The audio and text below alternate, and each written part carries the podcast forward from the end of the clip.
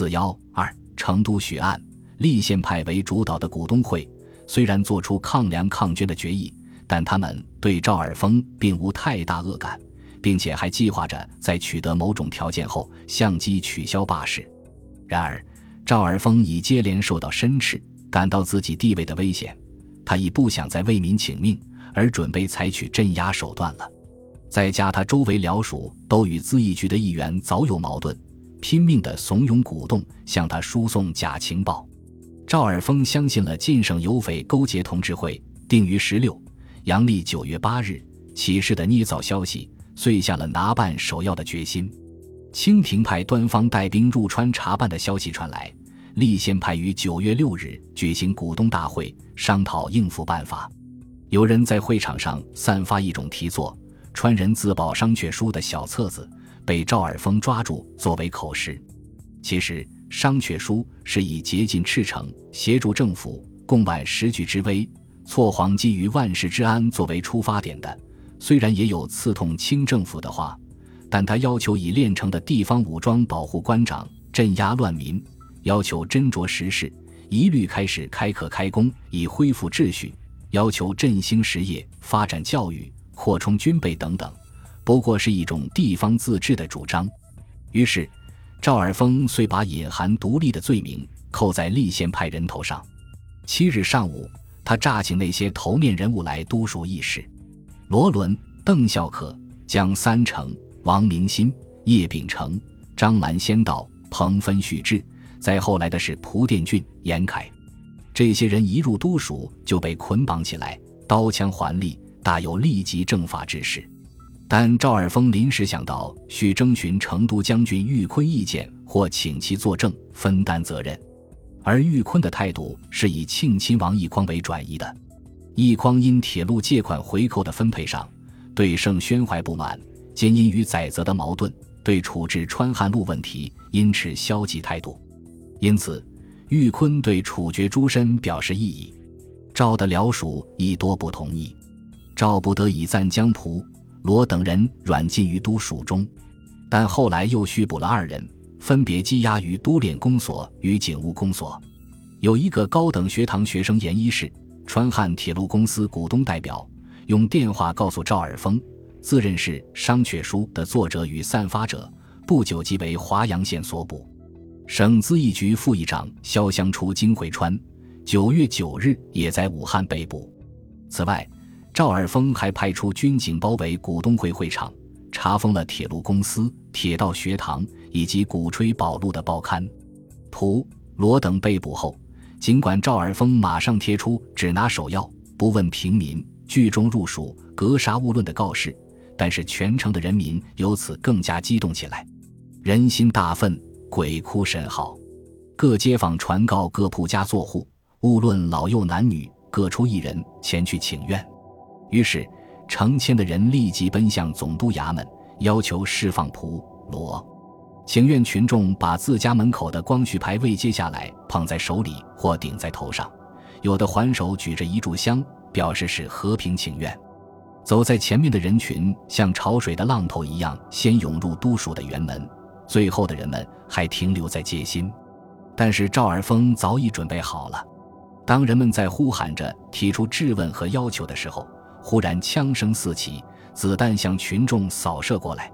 附近街上的卫兵也开起枪来，顿时辕门内外秩序大乱，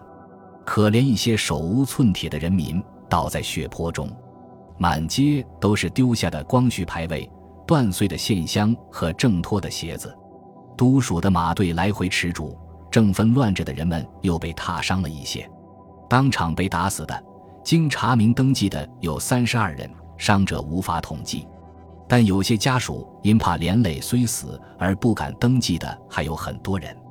死难者中有机匠、摊贩、裁缝、学徒、医生、店员、手工业者等等。当屠杀进行时，赵尔丰下令关闭城门，又指使警务公所替调入广中，在靠近都署的连生巷放火。意在制造诬陷群众暴动的口实，以掩盖其杀人暴行。但是赵尔丰的几阵枪声并没有吓到成都群众。入夜各街保路协会又复鸣锣集众，更多的人群冒雨涌入都署。到九月八日凌晨，证实了被捕诸人未死，才陆续散去。就在当日，赵尔丰又下令搜查一些被捕者家中的信件，封闭省城外各印刷处所，继续逮捕学生，拆毁街道中心的黄围台，强逼商家开市，四门紧闭，城内各街加兵防守。这一天，大雨如注。都署门前昨日被屠杀的群众尸首尚未收取，因此造成一片不忍目睹的惨状。据当时记载，昨日奔赴南苑求情之街正，商民被枪击毙者重尸累累，横卧地上，有警报先皇牌位在手不放。赵帅下令三日内不准收尸，众尸被大雨冲后腹胀如鼓。先皇牌位本系只写经雨冲坏。各尸首内有指神牌本座，其幼师仅十三岁。云九月八日这天，赵尔丰还纵兵制造了滥杀近郊民团的事件。先是兵备处总办王彦为邀功造假情报，声称珍惜九月七日、八日乱民将在成都举事。赵尔丰所谓先发制人，逮捕蒲罗，就是相信了这一情报。但王彦还把这一假情报预先在近郊民团中散播，并与团神约定，届时城内有变，即请民团迅速入城歇脚。九月七日，近郊民团突闻城内枪声大作，城门关闭，以为果然发生匪情，于是团队数千人驰往歇脚，但苦于不得入内，便分散在附近等候确实消息。谁知天亮以后，大队巡防军突然出城迎击。对准来源的民团开枪，先后打散了几支民团队伍，惨杀了许多团丁，然后谎报为匪党攻城，已被击退。就这样，王燕的假情报得到坐实，蒲罗等人的图谋不轨也就可以被赵尔丰因此为佐证了。然而，也就在这一天，真正要找赵尔丰讨还血债的各路民军直奔成都而来，围城之战开始了。除上述滥杀近郊民团的事件外，还有一种记载，说明赵尔丰如何更加凶残地造成了成都城外的大血案。即九月七日都署门前的大血案发生后第二天，城外附近居民闻此凶号，人人手裹白布示哀，多且七十以上者徒手冒雨奔赴城下，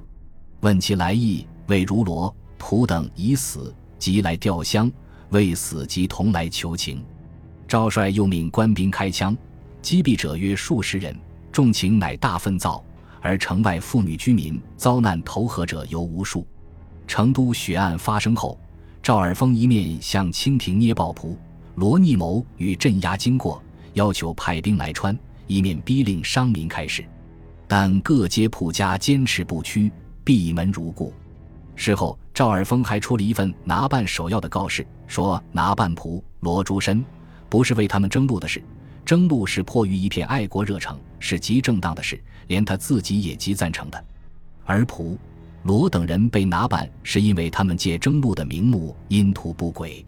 但是，除了从所谓商榷书上罗织几句话外，举不出真凭实据。而商榷书是漏洞百出的，不易坐实他们的死罪，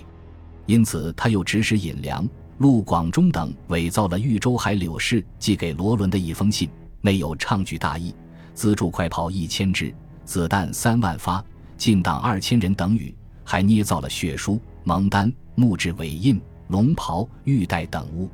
准备以此为佐证，置蒲罗等人于死地。尽管赵尔丰这样的反动统治者千方百计的要把立宪派的首领们置于死地。但立宪派分子的思想体系却证明自己是大清的忠臣孝子，他们不为无作乱之事，亦且无作乱之心。在成都被民军包围期间，他们的一些追随者散布了一首哭先皇歌词，集中的反映了这一派人物任人宰割的绵羊性格，证明他们与革命党人的思想是有显著区别的。歌词写道：“如今胡天天无路。”只有抱着先皇的灵位哭，哭的转就是先皇暗中保护，哭不转我们的命就该呜呼。清朝统治者对这样驯服的忠臣孝子，也和对人民群众一样举刀相向，他们还能得到什么人的支持呢？立宪派在反动统治者的屠刀下那样的软弱，人民群众当然要抛弃他们，而选择革命的道路。历史正是按照他自己的规律向前发展的。本集播放完毕，感谢您的收听，喜欢请订阅加关注，主页有更多精彩内容。